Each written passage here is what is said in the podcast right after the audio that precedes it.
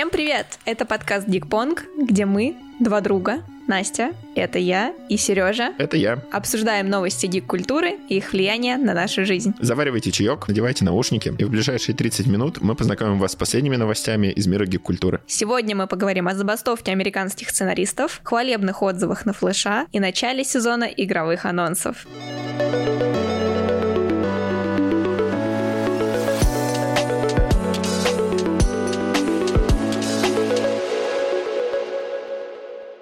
Итак, наша первая новость к этому часу. 2 мая, во вторник, с одной минуты первого часа дня, началась забастовка Американской гильдии сценаристов. На этой неделе мы узнали, что к ним могут присоединиться режиссеры, но сегодня в фокусе нашего внимания именно те, кто пишут. Что вообще случилось? 1 мая истек контракт Американской гильдии сценаристов. В апреле они договорились не продолжать его, пока их условия не будут соблюдены. Условия касались стандартизации размера и порядка выплат компенсаций сценаристам, за переработки, за некорректные условия найма и за то, сколько их продукт получает популярности, как долго он идет на стримингов. Где мы сейчас, Сереж? Да, несмотря на то, что телевизионный сезон закончился, а некоторые сериалы сейчас на каникулах, забастовка все равно продолжается и продолжает наносить непоправимый ущерб индустрии, потому что к сценаристам присоединяются различные другие гильдии, а помимо всего прочего, сами сценаристы не работают, что, в общем-то, довольно критично, потому что именно сейчас время креативить и утверждать идеи для будущих сезонов шоу или, например, грядущих фильмов. Настя, кого там заметили из представителей других профессий, связанных с кино? Слушай, много людей выразил свою солидарность. Крис Пайн принес на пикетной линии эмпанады, а Колин Фаррелл давал интервью тоже с пикетной линии, там и Нейтан Филлиан, и Джейсон Судекис, и Imagine Dragons, которые провели маленькое выступление, что иронично спели Whatever It Takes, видимо, хотят намекнуть сценаристам, что чего бы нам это ни стоило, ребят, продолжайте. Давайте кратко про то, какие сериалы сейчас э, в стопе. Во-первых, остановилось производство практически всех вечерних шоу, которые, на секундочку, представляют собой довольно... Большой сегмент телевидения. Да. Во-вторых, приостановили производство Андора, американского папаши, и даже некоторых фильмов, о которых уже успели заявить различные продюсеры. Например, перезапуск Блейда с Махершалой Али, продолжение «Сорви головы», и, кроме того, был остановлен нашумевший сериал «Одни из нас». Крупные авторы высказываются тоже в поддержку пикетов. Нил Деймон сказал, что хотя «Благие знамения» уже готовы к выходу, он их не планирует промоутировать, потому что он на забастовке, и Джордж Мартин сказал, что забастовку поддерживает, хотя на пикеты, как в 88 году, уже не выйдет. Ну, видимо, здоровье не позволяет. Тяжело. Нельзя не отметить недавнее заявление Amazon, которые говорили о том, что им сценаристы не нужны, но выяснилось, что сериалу по «Бегущему по лезвию» такие сценаристы нужны, и теперь его производство Blade Runner 2099 остановлено.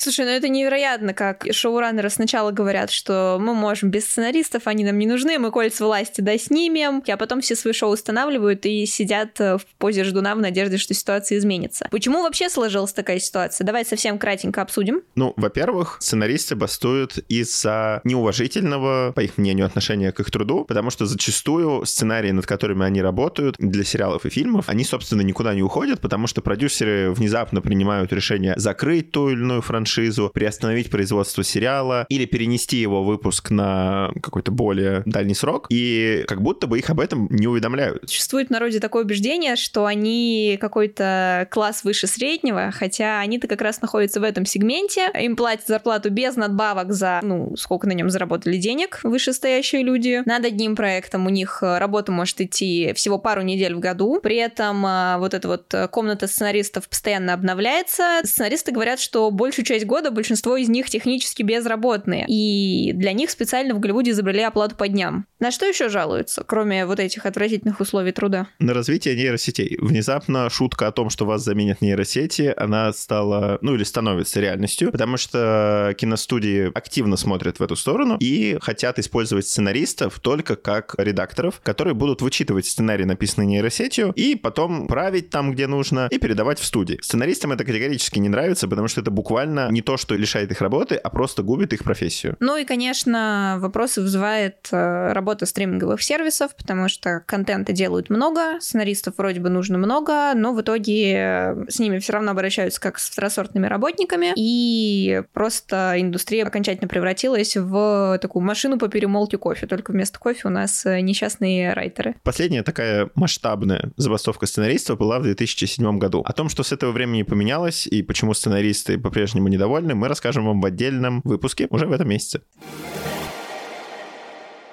Мы постепенно входим в лето. А что это значит? А это значит, что выход игр заканчивается и начинаются их анонсы. Обещание есть, играть пока не во что. Отлично. Что у нас уже успело случиться? У нас успел случиться PlayStation Showcase. Это новое мероприятие от Sony, в котором, как я понял, они объединяют все их вот эти небольшие видеопрезентации Remote Play. Я так понимаю, это связано с тем, что на E3 в этом году никто не поехал, на фан-встречу никто не пришел, и PlayStation организовала свою фан-встречу. Главное, чем чем зацепил первый шоу-кейс, это, безусловно, большой трейлер Человека-паука 2. Здесь нам показали и двух пауков в одной игре, новых злодеев, Крейвена и Ящера, и много-много чего еще. Во-первых, искусство продолжает имитировать жизнь, и Сережа есть не только в этом подкасте, но и в Человеке-пауке 2. Сережа, правда, называют Крейвеном, но мы это знаем на самом деле. И, во-вторых, в геймплейном трейлере показали э, Венома, который уже сидит в Питере Паркере, и показали, что Питер Паркер теперь э, серьезный молодой человек, который не стесняется получается сломать пару черепов. Я была в восторге, я очень жду. Мы можем часами сейчас продолжать рассказывать о наших ожиданиях. Давай попробуем про другие анонсы. Что нас порадовало, что нас разочаровало. Меня однозначно порадовал э, ремейк легендарной игры Konami Metal Gear Solid 3 Snake Eater. Как я понял, игру полностью пересобрали, то есть оставили оригинальных актеров озвучки, оставили сюжет, но технически она прямо новая. Хотя, с другой стороны, какие-то выводы об этом сделать вообще трудно, потому что по факту показали только вот этот умопомрачительный ролик о хищниках, где каждый последующий пытается съесть предыдущего, и чья последовательность обрывается на Снейке. Кроме того, Sony пообещала выпустить переиздание первой трилогии Metal Gear Solid. Solid, крепкий. Именно, под названием Master Collection. Но его дата выхода пока что неизвестна. Что у нас еще было? Геймплейный трейлер Alan Wake 2. Нам решили в этот раз сыпать не э, видео, на которых виден сюжет игры, но мы не знаем, как она будет выглядеть, а показывать, во что мы будем играть, вот как оно будет. А в игре будет сразу два игры играбельных персонажа. Выйдет она 17 октября. Тоже достаточно скоро, кстати. Из ожидаемого и уже привычного нам показали геймплейный трейлер нового Assassin's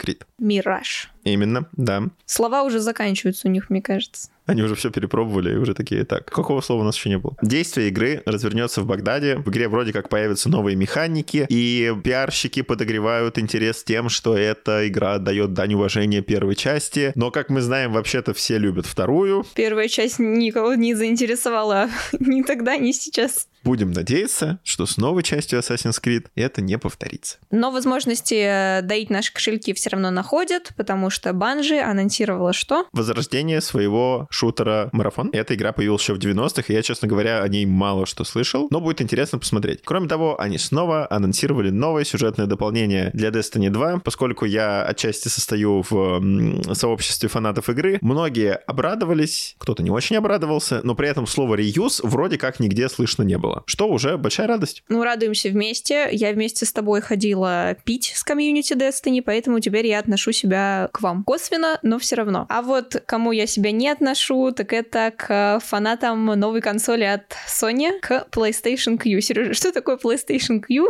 и почему нам не нравится эта затея? Это очередной выстрел э, Sony в ногу самой себе, потому что компания внезапно, имея кучу денег и технических возможностей, в век, когда Nintendo Switch рвет топы продаж уже который год, уже не рвет, кстати, но крепко держится. И вот в этот век у нас что выходит? Просто аксессуар для PlayStation 5. Ну, то есть это по факту DualSense с экраном. Который подключается онлайн к консоли, и ты можешь э, на удаленке не только работать, но и играть в PlayStation, которая стоит у тебя дома. Причем твоя удаленка в этом случае, она как бы ограничивается пространством твоей квартиры. У этой приставки нет ни собственных игр, ни библиотеки уже созданных для PSP, коих было просто куча, и хотя бы ради приличия их, казалось бы, можно было добавить. Ни от PS Vita, Ничего. То есть это реально просто второй экран для PlayStation 5. При этом денег она стоит немало. А играть мы в нее будем в туалете.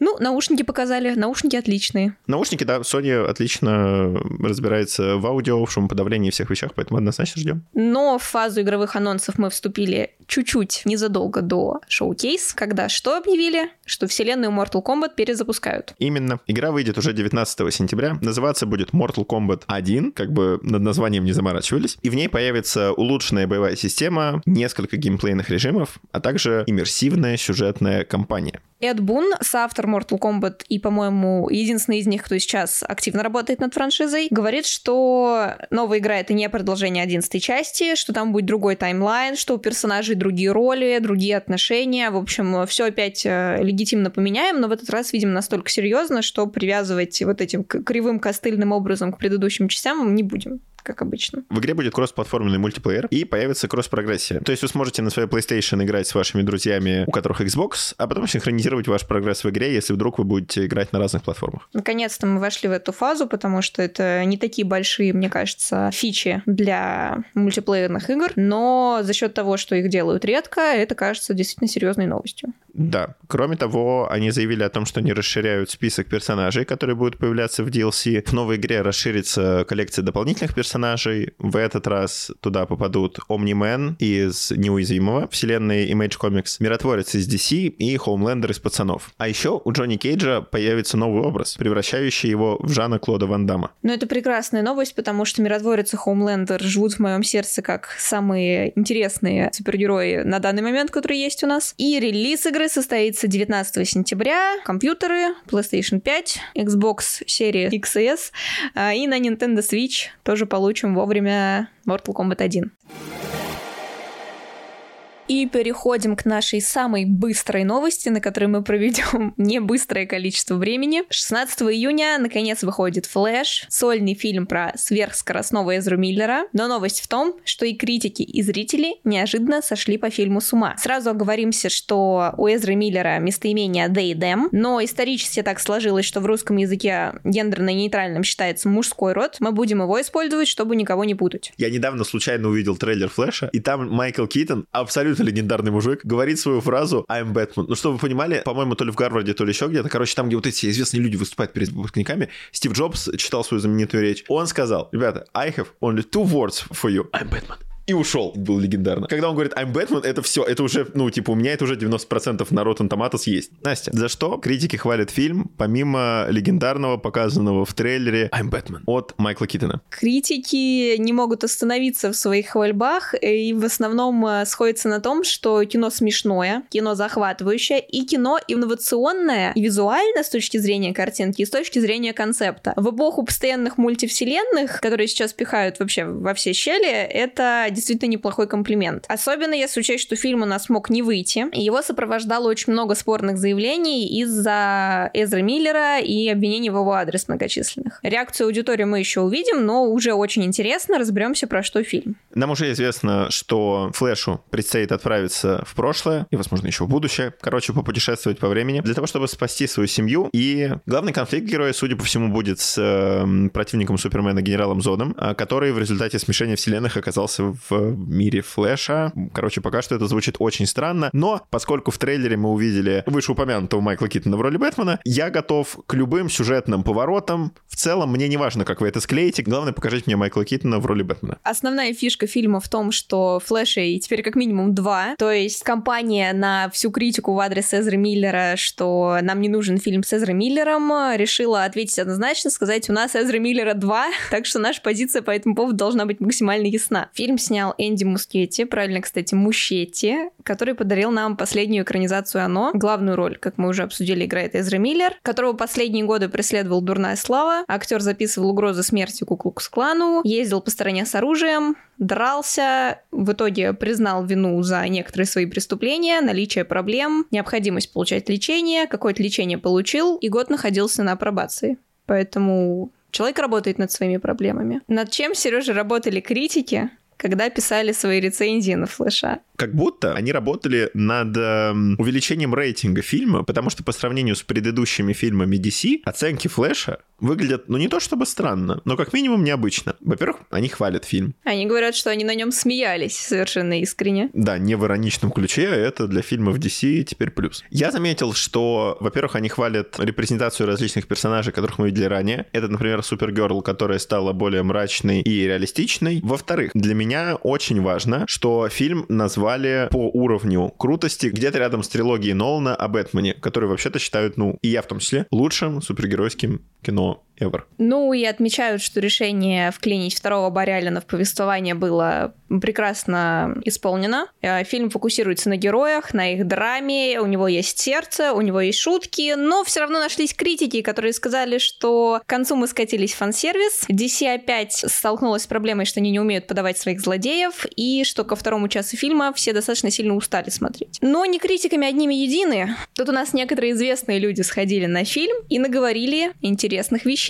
Том Круз настолько впечатлился фильмом, что позвонил режиссеру и выразил свое восхищение. Я не знаю, кому в голову пришла мысль на частный показ сводить Стивена Кинга, но он там оказался. И в социальных сетях написал, что он не любит фильмы о супергероях, но этот особенный, проникновенный, смешной, захватывающий. В общем, поставил лайк, ему уже наставили лайки фанаты DC. Новый фильм о Флэше важен не только своими положительными отзывами, но и тем, что это своеобразный мостик между старой вселенной DC, где все было непонятно и не связано между собой, и новой, где вроде как все должно быть в рамках одной киновселенной, в общем, как у Марвел. О том, что ждет DC, о том, как было раньше, о том, что есть сейчас, мы поговорим чуть позже в этом месяце. Мы переходим к обзорам.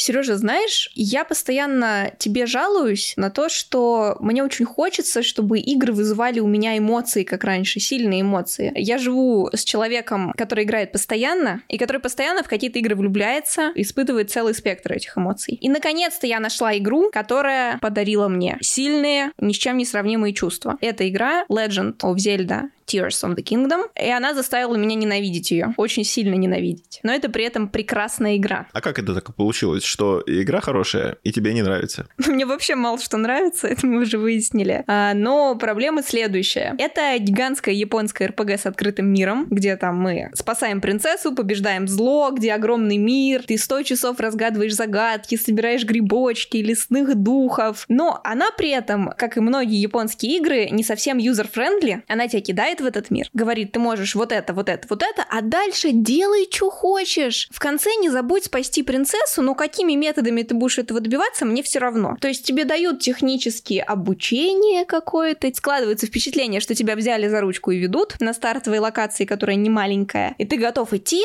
но в какой-то момент ты понимаешь, что ты один в лесу, тебе нечего есть, ты не знаешь, куда идти. У меня ситуация была следующая. Мне рассказали предварительный сюжет, меня отправили вот в эту стартовую локацию, дали какие-то возможности возможности собирать буквально из палок и камней вагонетки, плоты, чтобы переправляться на другую сторону реки. Я честно пошла все это делать, я собрала свой первый плот, он от меня уплыл, я пыталась его догнать, я утонула, больше у меня палок нет, Я перебегаю в другую сторону, собираю вагонетку, ставлю ее на рельсы, она по воздуху уезжает от меня на другой конец карты.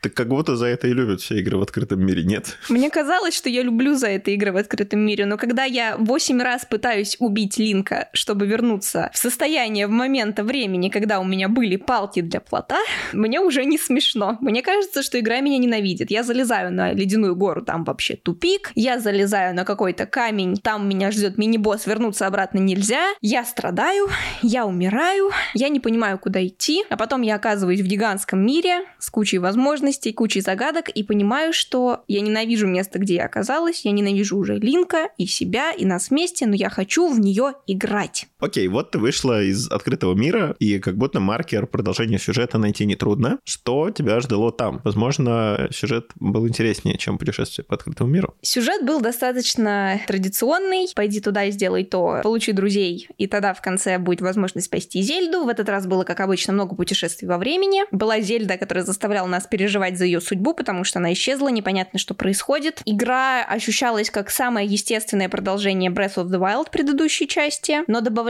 новые механики, новые способности. У карты теперь три уровня, подземелье, земля, небо. Между ними надо каждый раз вручную как-то пытаться перемещаться. Механизмы сложные, ты на коленке собираешь оружие, тебе буквально говорят, вот палка, вот камень, давай, склеивай, разберись там с этим. И у игры очень смешные трогательные названия, наименования. У Линка есть волшебная рука, она называется, конечно же, ультра рука. У Линка есть планшет, который дает ему суперспособности, он, конечно, называется Пураншету. У него есть такие невероятные способности, как комбикинез, чар-монтаж и автореверс. Мне кажется, все это писал умный пятиклассник. Чувствуется интеллигентный человек с большим запасом слов, который умеет их только совмещать в рандомном, как это, рандомным образом склеивать. В конце дня я ложилась спать с мыслями, что меня выбешивает абсолютно все, но я хочу дальше. Я хочу узнать, что ждет Линка. Ну, то есть мы играем, но мучаемся, но играем. Да, другие люди, судя по отзывам, не мучаются, а вот конкретно я, да, чувствую себя ньюфагом после всей своей 20-летней карьеры в гейминге. Возможно, оно и полезно иногда возвращаться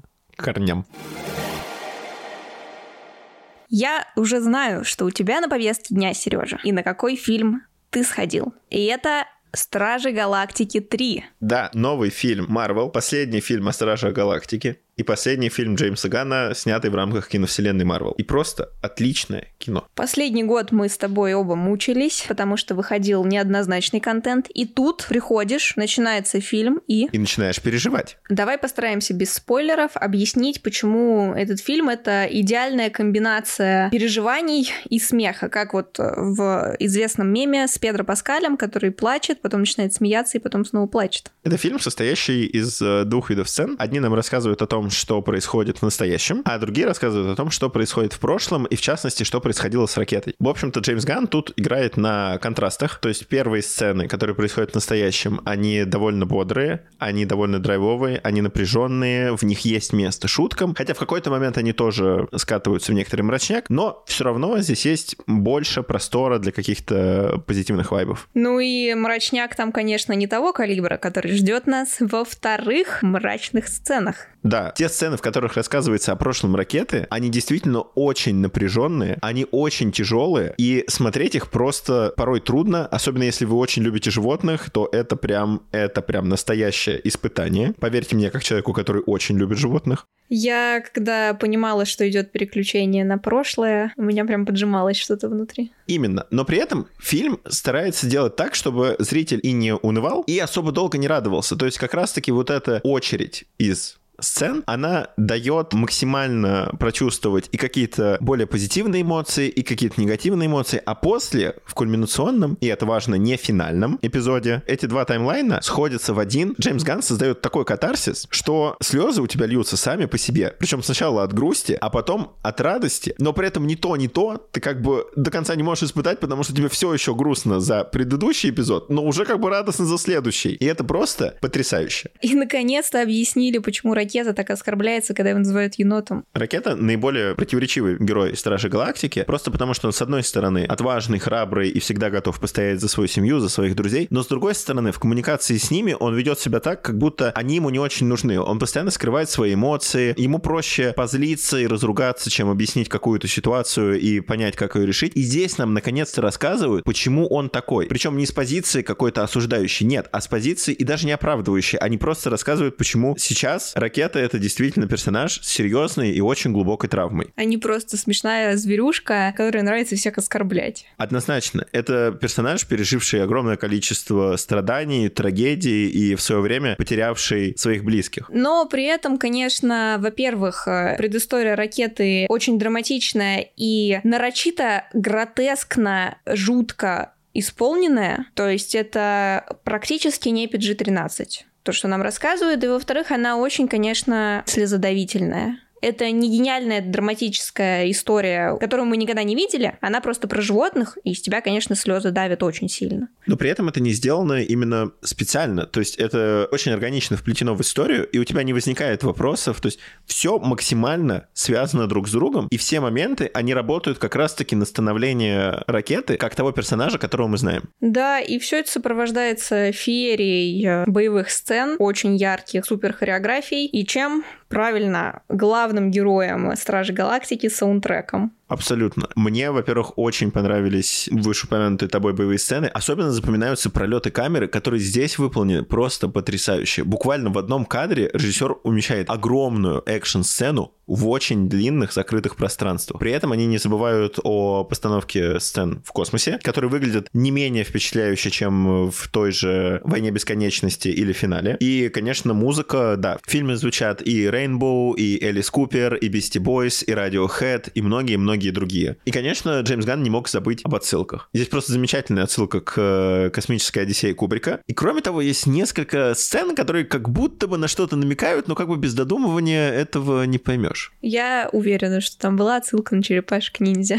Мне тоже почему-то это кажется. В общем, «Стражи Галактики 3» — это, без сомнения, лучший фильм Марвел за последний год точно. А может быть и со времен... Того, кого нельзя называть финала. Или третьего Человека-паука. Да. Рекомендуем. Однозначно. Дубляж казахский, говорят на русском, э, но иногда складывается впечатление, что как будто бы это какой-то другой русский. Мы вас предупредили.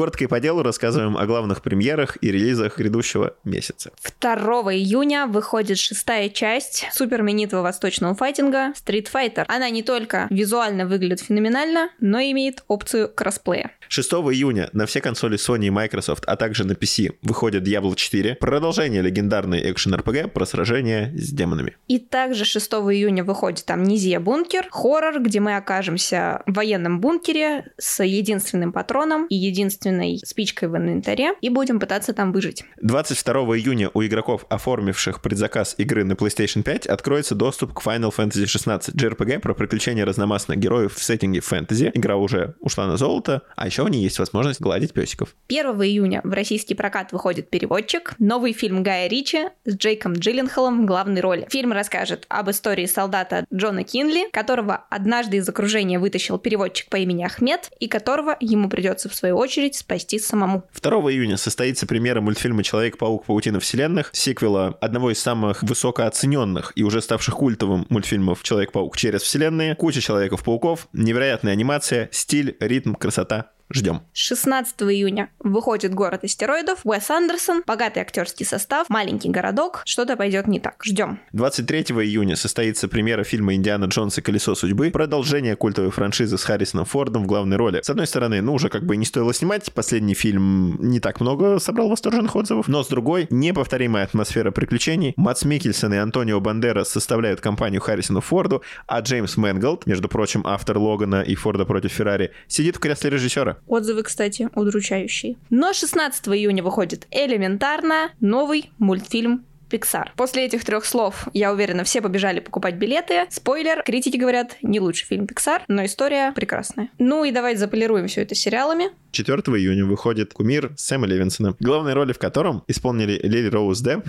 и The Weeknd. 15 июня выходит второй сезон Trek «Странные новые миры», который по оценкам зрителей и моей личной оценки является лучшим расширением франшизы за последние несколько лет. Тут у нас приключения команды Капитана Пайка в, вы угадали, странных новых мирах. 21 июня выходит новый сериал Marvel «Секретное вторжение», который расскажет, как вы могли догадаться, о секретном вторжении Скрулов на Землю. Будет много Ника Фьюри, именитых актеров, судя по всему, не очень много супергероев, но человечество все равно спасут. И не отходя далеко от Marvel, 22 июня мы вместе с Робертом Дауни-младшим зажжем на примере машин мечты Дауни. Шоу, в котором эксперты пересоберут 6 олдскульных тачек из его коллекции в их экологичные варианты. Такая тачка на прокачку для зеленой молодежи. Напоминаю, что это шоу актера, и несмотря на все шутки, никакого железного человека там не будет. Только его актерский эквивалент. 29 июня начнет выходить первая часть третьего сезона Ведьмака, последнего сезона с участием Генри Кавилла. Если честно, мы уже ничего не ждем, но попрощаться с актером, гиком... И просто прекрасным мужчиной. Хочется.